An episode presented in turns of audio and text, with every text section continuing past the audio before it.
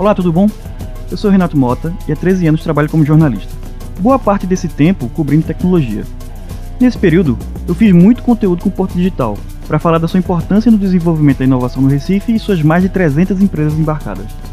Nesse podcast, a ideia é trazer alguns desses temas que envolvem o parque tecnológico, mas de uma forma interessante para quem já é da área e simples e didática para quem está pegando o bonde andando.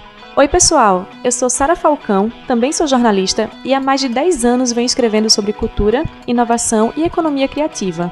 Atualmente sou Customer Success em startups e vai ser um prazer desbravar esse mundo de tecnologia e inovação ao qual faz parte o Porto Digital. Então vem com a gente que essa viagem está só começando. CAIS, o podcast do Porto Digital. Episódio 1 Inteligência Artificial. Certos conceitos do mundo da tecnologia sempre permearam o imaginário das pessoas como algo muito mais a ver com a ficção científica do que com a realidade. Robótica, realidade virtual e inteligência artificial são alguns deles. Esse último, que será objeto de estudo do podcast, talvez seja o que está mais presente no nosso dia a dia, e poucas pessoas se dão conta. Entrevistamos alguns dos principais especialistas em inteligência artificial em Pernambuco para não só entender o que é inteligência artificial e como ela é aplicada, mas também entender o que há de mais avançado nesse campo de estudo e quais são seus desafios.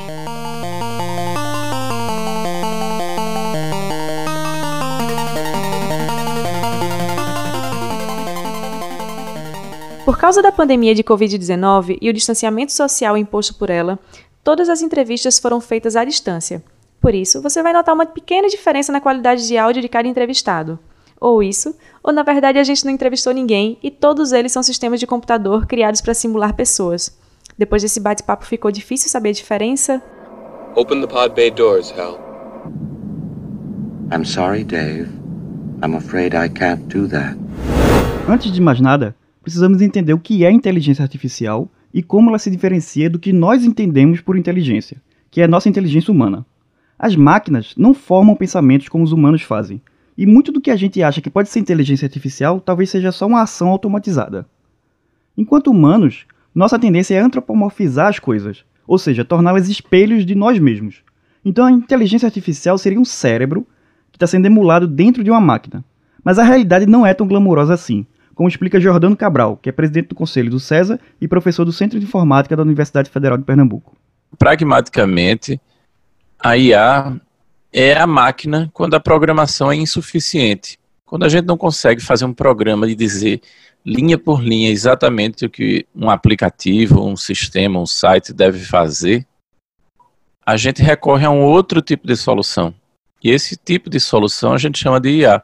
E é um tipo de solução, não é uma solução específica. Como Giordano falou, por ser um tipo de solução, a inteligência artificial pode ser usada em múltiplas abordagens, tão diferentes quanto te ajudar a escolher o melhor caminho para chegar a um endereço ou encontrar a melhor vacina para a Covid-19. A ideia é aproveitar a capacidade de calcular que a máquina tem, que é muito superior à nossa. Quando você ah, manda um áudio pelo WhatsApp, isso se transforma numa propaganda para o seu Facebook, então, quando você está lá no áudio e diz: Ah, gente, eu queria comprar um ursinho de pelúcia para minha filha. E aí, quando você abre o seu Facebook, aparece uma propaganda de um ursinho de pelúcia. Teve uma inteligência artificial que escutou seu áudio, processou o que, que tinha ali dentro do áudio, viu que tinha uma palavra-chave ali de urso de pelúcia, procurou nos vendedores de urso de pelúcia, quem tinha urso de pelúcia para vender, e aí fez um link entre o WhatsApp e o Facebook, que é da mesma empresa, e apresentou uma propaganda para você. Por exemplo, no caso do Waze, ninguém programou rota por rota de todas as cidades. Ou quando estavam desenvolvendo o app lá da Netflix, ninguém falou, quando alguém assistir Modern Family, sugira ver Brooklyn Nine-Nine em seguida. É disso que o Giordano fala quando diz que a inteligência artificial é a máquina quando a programação é insuficiente. Nesse caso, a abordagem é diferente para chegar numa solução no qual não é possível programar caso a caso.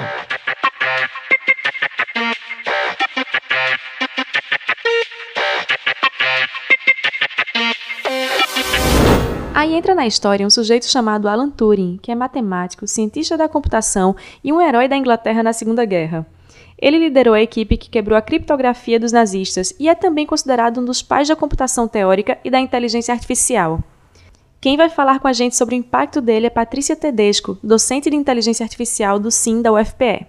tenho certeza que quem curte computação já ouviu falar de Alan Turing. E aí ele pensou, bom, é, a gente podia não só computar com informações completas, que era a gente juntar um monte de coisa e computar e contar e fazer estatísticas e tudo mais, mas a gente também poderia trabalhar com informação incompleta. A inteligência artificial, ela nasce aí, que é quando a gente tem problemas que a gente não consegue resolver, que a gente precisa de identificar padrões para poder auxiliar na tomada de decisões. Quando a gente está pensando na inteligência artificial, a gente não precisa necessariamente codificar coisas específicas para cada caso. A gente consegue encontrar padrões e aí trabalhar esses padrões para prover a melhor personalização. Mas para chegar nessa solução, o desenvolvimento de uma inteligência artificial passa pela criação de algo que está na boca de todo mundo, mas poucos entendem realmente o que é: o tal do algoritmo. Quantas vezes você já não ouviu ou falou alguma coisa como o algoritmo do Spotify é muito bom, me recomendou músicas excelentes, ou o algoritmo do YouTube é um lixo, só me recomenda vídeo de terraplanista. Mas o que danado que é o algoritmo? Um algoritmo é um conceito que vem muito antes da computação, tá? Algoritmo é uma sequência de passos. Esse conjunto de passos, onde você diz exatamente o que você tem que fazer, isso é um algoritmo. Então, se você faz uma receita, vou fazer um bolo, pegue três ovos, misture com farinha, bote manteiga, bata na batedeira durante cinco minutos, faça isso, faça aquilo. Isso é um algoritmo. É isso que a gente vai colocando num programa. E eles podem ser muito sofisticados, porque você vai colocar condições minuciosas ali, muito detalhadas. E aí, ele pode ser complexo até o quanto você aguentar pensar naquela, naquele conjunto de passos. Tá? Então, isso é tipicamente o que um programa de computador faz. E esse programa de computador, na prática, a gente chama isso de algoritmo. Então, os algoritmos estão aí há muito tempo. É a lógica que está por trás da programação, independente do que é exatamente o seu sistema. E isso é muito importante na computação, até mesmo nas coisas mais simples. Quando você abre o bloco de notas para escrever alguma coisa, antes disso, teve alguém pensando por muito tempo como seria possível abrir esse software clicando apenas duas vezes no ícone e permitir que, quando você digitasse algo, aquela informação fosse gravada.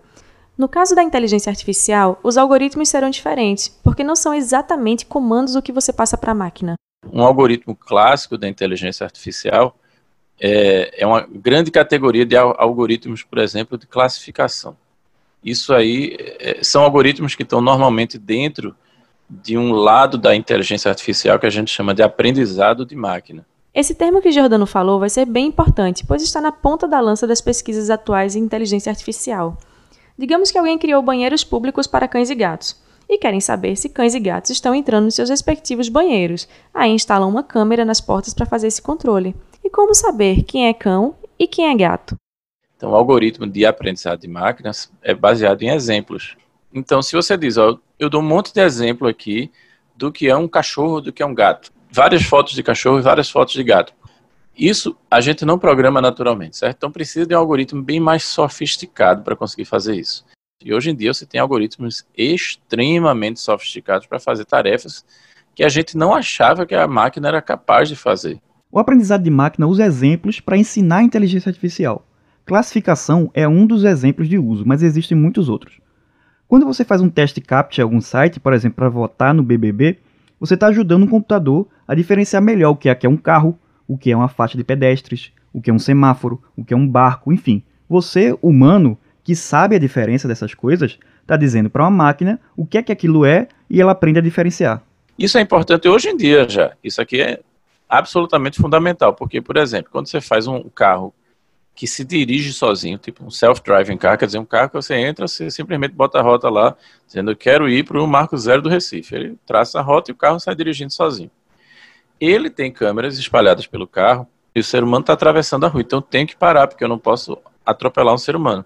Tem que saber que aquilo ali é um ser humano. E a sacada para isso foi: não vamos fazer isso via código, via comando, não vamos explicar, dizer caso a caso como é que ele sabe que é um ser humano. O que a gente vai dizer é exemplo. Tá aqui um monte de exemplo.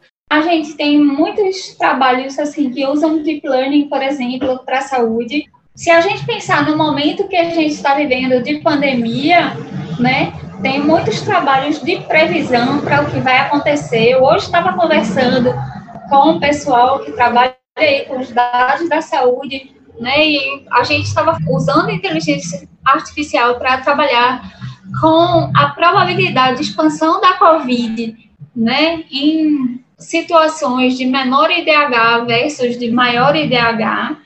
A fala de Patrícia deixa evidente que a inteligência artificial é uma potente ferramenta que pode ser utilizada em diversas aplicações, de trabalhos acadêmicos a negócios inovadores. Aqui no Porto Digital, temos um exemplo que nos acompanha desde a fundação do Parque Tecnológico. Estou falando da Neurotech, que há mais de 20 anos utiliza a inteligência artificial como base para suas soluções. E quem vai contar um pouco dessa história para a gente é Rodrigo Cunha, sócio e diretor da empresa. A Neurotech ela surge dentro de uma demanda do mercado de como avaliar crédito de uma forma melhor e mais assertiva.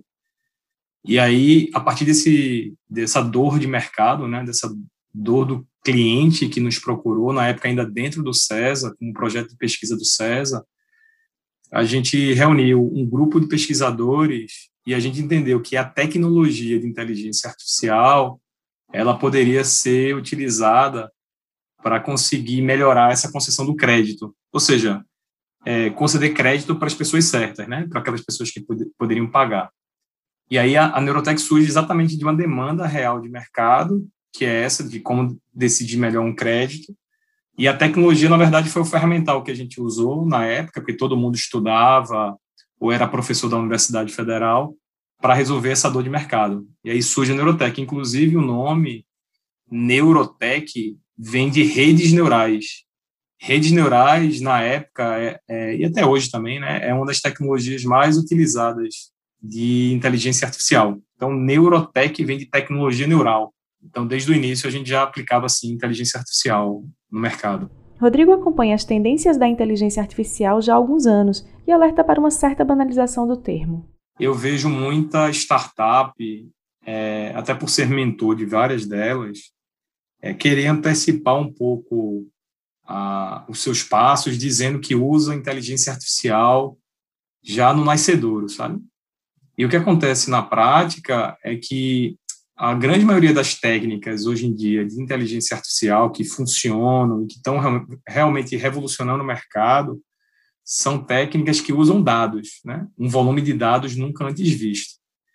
Então, quando você vê algumas startups falando assim, não, é, acabamos de fundar a empresa e usamos aqui um algoritmo de inteligência artificial para analisar os dados dos nossos clientes e fazer melhores projeções, eu acho que a gente tem que ter um pouquinho de cuidado, porque a primeira, o primeiro passo para a inteligência artificial hoje em dia é você conseguir gerar dados.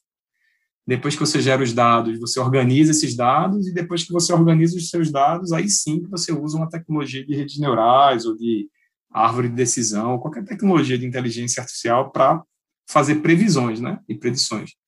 Então, eu acho que um cuidado que as startups precisam ter é não ficar usando a inteligência artificial como o nome da moda. Tipo assim, ah, eu uso inteligência artificial. Eu acho que a gente tem que valorizar o uso realmente da tecnologia quando ela realmente é aplicada na prática, e não porque é bonito, né, ou porque o valuation vai aumentar.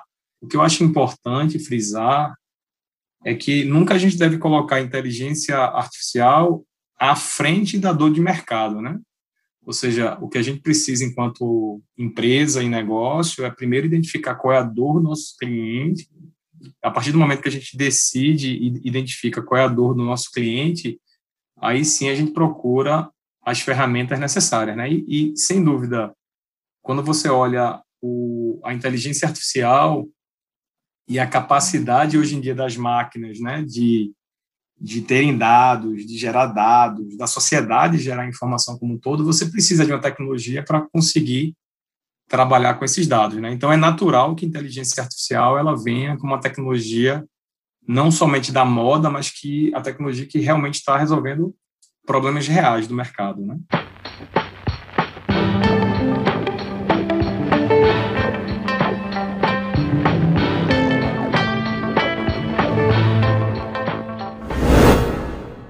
Jordano é fundadora da Cord, que é uma empresa do Porto Digital especializada em software de música.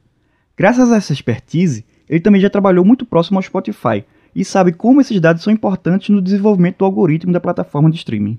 Lá, assim, eu tenho, eu tenho terabytes de uso das pessoas usando é, o Spotify a cada minuto para poder analisar o comportamento dele, saber se ele, se ele deu um skip numa música, por exemplo, quer dizer que ele saltou a música. Aí o que, é que o pessoal avalia lá? Ele quer saber se na hora que você apertou ali para saltar a música, provavelmente tinha alguma coisa de ruim nessa música que fez que você não gostasse da música. Isso está fazendo com que eles desenvolvam tecnologias para dar suporte aos compositores de música para dizer, opa, ó, tem certas coisas que não agradam muito o público, não. Ela está descobrindo isso como processando dados.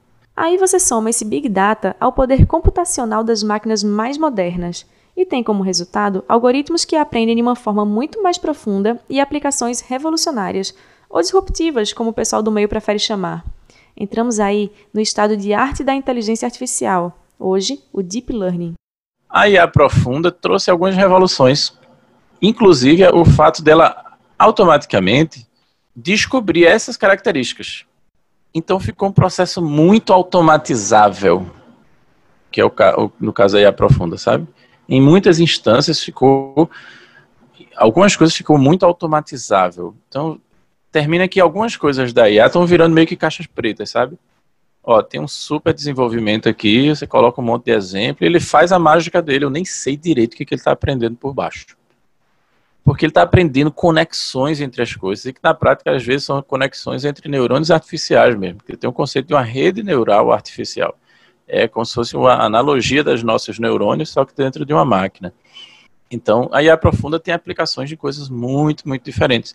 E às vezes isso é em cima de realismo. E assim entramos nas questões éticas relacionadas à inteligência artificial. Porque quando uma máquina ela é capaz de criar coisas tão realistas que você não consegue diferenciar o que é, que é real do que foi criado, isso dá margem para todo tipo de manipulação. Esse exemplo específico já acontece hoje, com as tais deepfakes, imagens, vídeos ou fotos criadas para enganar as pessoas e criar situações que nunca aconteceram. Você está trazendo um poder para a máquina de fazer coisas que convencem as pessoas que realmente coisas existiram e elas nunca existiram. Isso é uma aplicação extremamente nova. A gente, como sociedade, não está preparada. Imagine a próxima eleição, certo? Ano que vem tem eleição para presidente.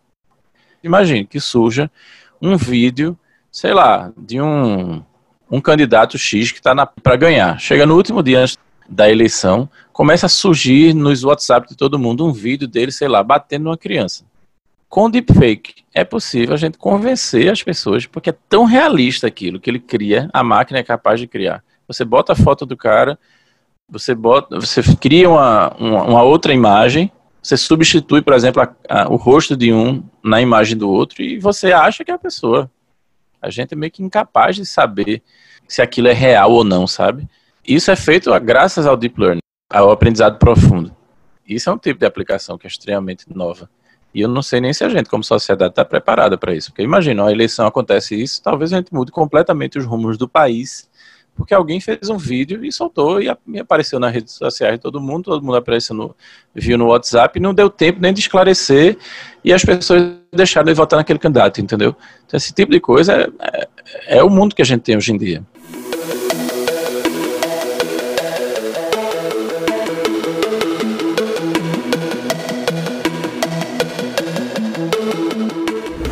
Maiores referências nacionais em inteligência artificial é o professor Geber Ramalho.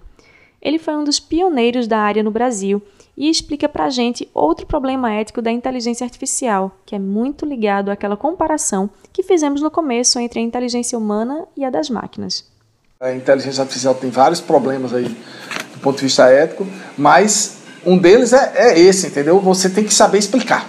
Explicabilidade é um negócio sério e certos algoritmos, eles dão a resposta meio boa, eles fazem a classificação correta, mas eles não conseguem explicar por quê. E isso, por exemplo, em aplicações do domínio do poder público, em algum, alguns estados não querem usar. Alguns países já disseram, não vou usar nenhuma caixa preta. Porque, sei lá, eu vou negar uma coisa a alguém, um auxílio, de, imagina o, o, o INSS, ou um banco ele nega, certo? Eu nego o empréstimo. E eu não preciso dar muitas explicações porque eu neguei o empréstimo. Surge então a necessidade de aproximar humano e máquina, na capacidade de entendimento de uma explicação para que o ser humano tome uma decisão. Qual é o papel do ser humano nas decisões da máquina? A gente disse que tem três possibilidades. Uma é o ser humano no loop, né? o human in the loop. O que acontece? A máquina analisa as coisas, toma uma decisão e submete para uma pessoa. Por exemplo, eu estava conversando com o pessoal da Marinha que disseram: ó, vê só, quando a gente tem um míssil chegando, não dá tempo de perguntar a alguém para apertar no botão, senão já morreu todo mundo, entendeu? Tem que ser uma resposta automática de defesa. A IA já percebeu que o míssil chegou e já disparou as contramedidas. E tem o human out of the loop, que é a máquina não pergunta a ninguém, ela toma decisão e prio, e o ser humano não pode interferir no processo a não ser desligar na máquina. Aí você vai me dizer, mas existe isso? Mas claro que existe. Por exemplo, os sistemas hoje de distribuição de energia elétrica, certo? Quando dá um problema num canto, se o sistema não for inteligente o suficiente para desligar algumas coisas, você vai ter uma pane aqui que vai passar semanas de, de blackout aqui do negócio. Então o sistema ele funciona autonomamente para desligar mesmo as coisas, bum bum bum bum bum e tomar as decisões que tem que ser tomadas, porque são decisões de segundos, milissegundos que não dá para ficar esperando o ser humano. Então tem um um bom debate sobre qual é o papel do ser humano nesse processo decisório comandado ou pelo menos auxiliado pela máquina. Mas nem tudo relacionado à criação por meio de inteligência artificial é algo negativo. Existe muita coisa legal sendo feita pelo computador, especialmente ligada à arte. O próprio Giordano trabalhou em alguns projetos e pode contar mais. Eu tenho trabalhado muito com a parte de música, por exemplo. Trabalhei com o pessoal da Sony, hoje em dia com o pessoal do Spotify. Por exemplo, na criação que foi do primeiro disco é, de músicas criadas por uma inteligência artificial do mundo, que chama Hello World, que foi lançado pela, pela Flow Records é, há dois anos atrás, e que tem um monte de música que foi feita aqui, assim, em Recife, ou com bases de coisas que a gente criou aqui, sabe? Então, tem um lado muito legal dessas coisas novas, de, de novidades excitantes, digamos assim, sabe? Por exemplo, a máquina que é capaz de, de, ser criativa. Isso é uma coisa que não existia há um tempo atrás. Só existe essa possibilidade hoje porque tem métodos realmente novos também, sabe? Então, por um lado, tem coisas super interessantes e legais que vão surgir aí. Por outro lado, tem perigos também, né? Então, a gente realmente tem que saber como dosar e como se proteger também dos riscos.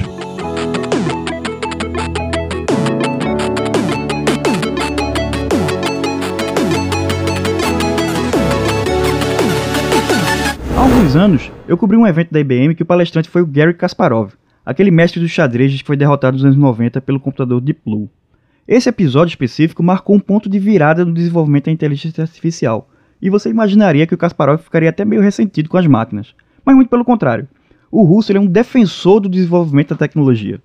Na entrevista que eu fiz com ele depois, ele falou uma parada interessante, que a tecnologia sempre vai se desenvolver para tomar lugar de certas tarefas humanas que são mais mecânicas, né, que aí se tornariam obsoletas.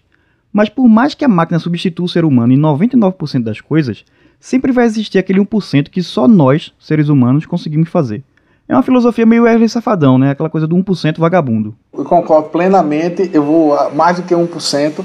É, isso também tem a ver com outra questão ética da IA. Um é o papel do ser humano na decisão, o outro é o impacto, por exemplo, nos empregos, certo? Porque a gente sabe que a gente está num processo de automatização, automação crescente, a IA vai avançar em várias atividades que antes não eram automatizáveis, digamos assim, que agora vão passar a ser. Claro, isso vai criar também uma série de novos empregos, mas isso é o grande desafio da nossa geração, que é formar as pessoas para aproveitar esses novos empregos criados Vamos dizer que hoje você tem um cara para levantar a porteira, há muito tempo a gente tinha aquilo ali no shopping, etc. Um cara que levantava cancela, e aí agora não precisa mais ter uma máquina que faz. Mas a máquina quebra, né? Alguém tem que consertar. Então tem novos empregos que vão sendo criados. O surpreendente não é o Blue ganhar do Kasparov. O, o surpreendente é que Kasparov ainda tivesse conseguindo vencer uma máquina, porque ela consegue prever zilhões de rodadas na frente. Como é que o cara ainda consegue ganhar de uma máquina que prevê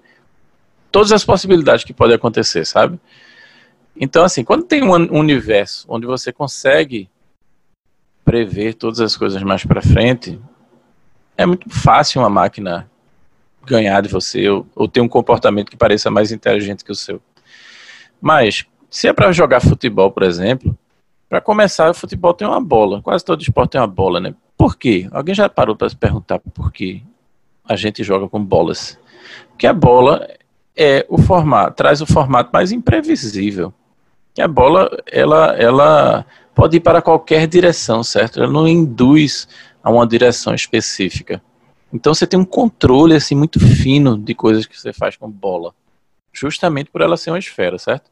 Então você tem uma precisão muito, muito, muito fina sobre o que é que você quer fazer, um efeito que você dá, e ela pode ir para absolutamente qualquer lugar. E essa versatilidade dá o, o charme para qualquer esporte, isso faz com que seja imprevisível as coisas para frente.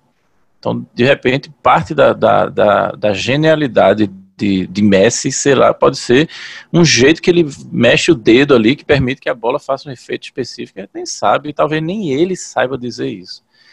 Esse tipo de coisa é muito complicado para uma máquina fazer, porque ela tem que entender o que você consegue fazer, induzir você ir para um caminho e para o outro. Esse tipo de coisa é meio complexa.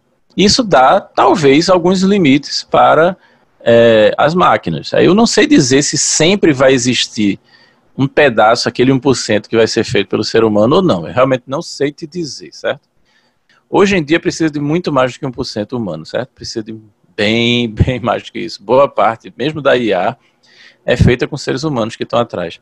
O que muda é que são seres humanos que estão pensando de outra forma e em outro nível, de uma forma mais abstrata. A inteligência ela tem muitas facetas, no, isso já está bem estudado, né? A inteligência social, a inteligência emocional, essas coisas. As coisas mais analíticas, as coisas que envolvem análise de muitos dados, certamente a IA vai ser muito boa. Para os médicos hoje que fazem diagnóstico de imagem, pô, a IA tem um monte de diagnóstico que não, a IA faz melhor do que os médicos, certo? Ela é capaz de aprender em milhões e milhões de imagens já catalogadas do que era ou que não era, digamos, câncer, uma, uma célula assim ou assada, e eles vão aprender melhor. Agora, as coisas que envolvem mais inteligência emocional, social, então, por exemplo, profissões que envolvem empatia e outras coisas, você, pô, um robô tem, no Japão tem trabalhado por robô que faz companhia a alguém, mas é muito diferente um cuidador de um robô, um psicólogo. Então, tem muitas profissões que envolvem capacidade do ser humano que vai além da questão do raciocínio. É porque a gente pensa muito o ser humano, a gente sempre aprendeu na escola que o que faz a diferença do ser humano para os outros animais é que é um, é um animal racional. Então a gente valoriza muito a nossa capacidade, digamos assim, de raciocinar, pensar. Mas, pô, faz tempo que a máquina faz conta mais rápido que a gente, faz contas mais complexas, faz coisas muito mais complicadas então, talvez o, o que no final do. fazendo, digamos, uma, uma reflexão ontológica do que é, que é a natureza do ser humano, eu acho que a IA vai levantar essa questão para a gente se perguntar o que é que realmente faz a natureza do ser humano. É a capacidade de raciocinar, de fazer grandes cálculos, jogar xadrez, essas coisas? Ou é outra coisa, sei lá, você poder bater um papo com alguém sem ter um um, um assunto previamente bem delimitado e poder sair conversando sobre um monte de coisa. Isso é um negócio que a IA tem extrema dificuldade de fazer.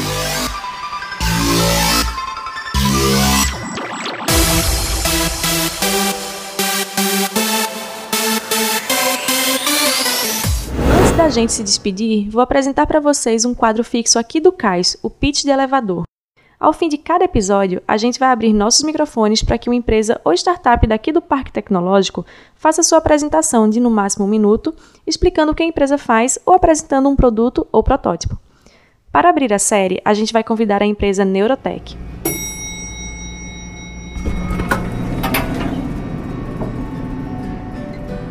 Fala pessoal, aqui é Rodrigo, eu sou sócio e diretor de novos negócios da Neurotech a Neurotech é uma empresa do Porto Digital que conecta dados com inteligência por um futuro mais previsível. A gente acredita muito no poder da inteligência artificial e como essa tecnologia vai revolucionar a forma como a gente faz negócio e a forma como as pessoas lidam com os produtos digitais. A partir daí, a gente acabou de lançar um novo produto no mercado chamado Sales Analytics, que tem como propósito ajudar grandes empresas a venderem mais a partir de Big Data e de Machine Learning, inteligência artificial também. Então, se você tem qualquer tipo de curiosidade, quer saber um pouco mais, eu convido vocês a acompanhar a Neurotech em www.neurotech.com.br e também nos acompanhar no LinkedIn e no Instagram, Neurotech, para vocês poderem saber mais, tanto em relação a essa solução, como todas as outras. Grande abraço!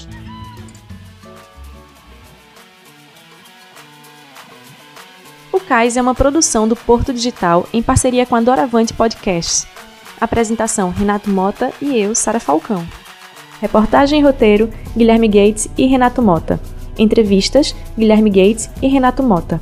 Edição e masterização: Rafael Borges. Trilha e efeitos sonoros: Estesia.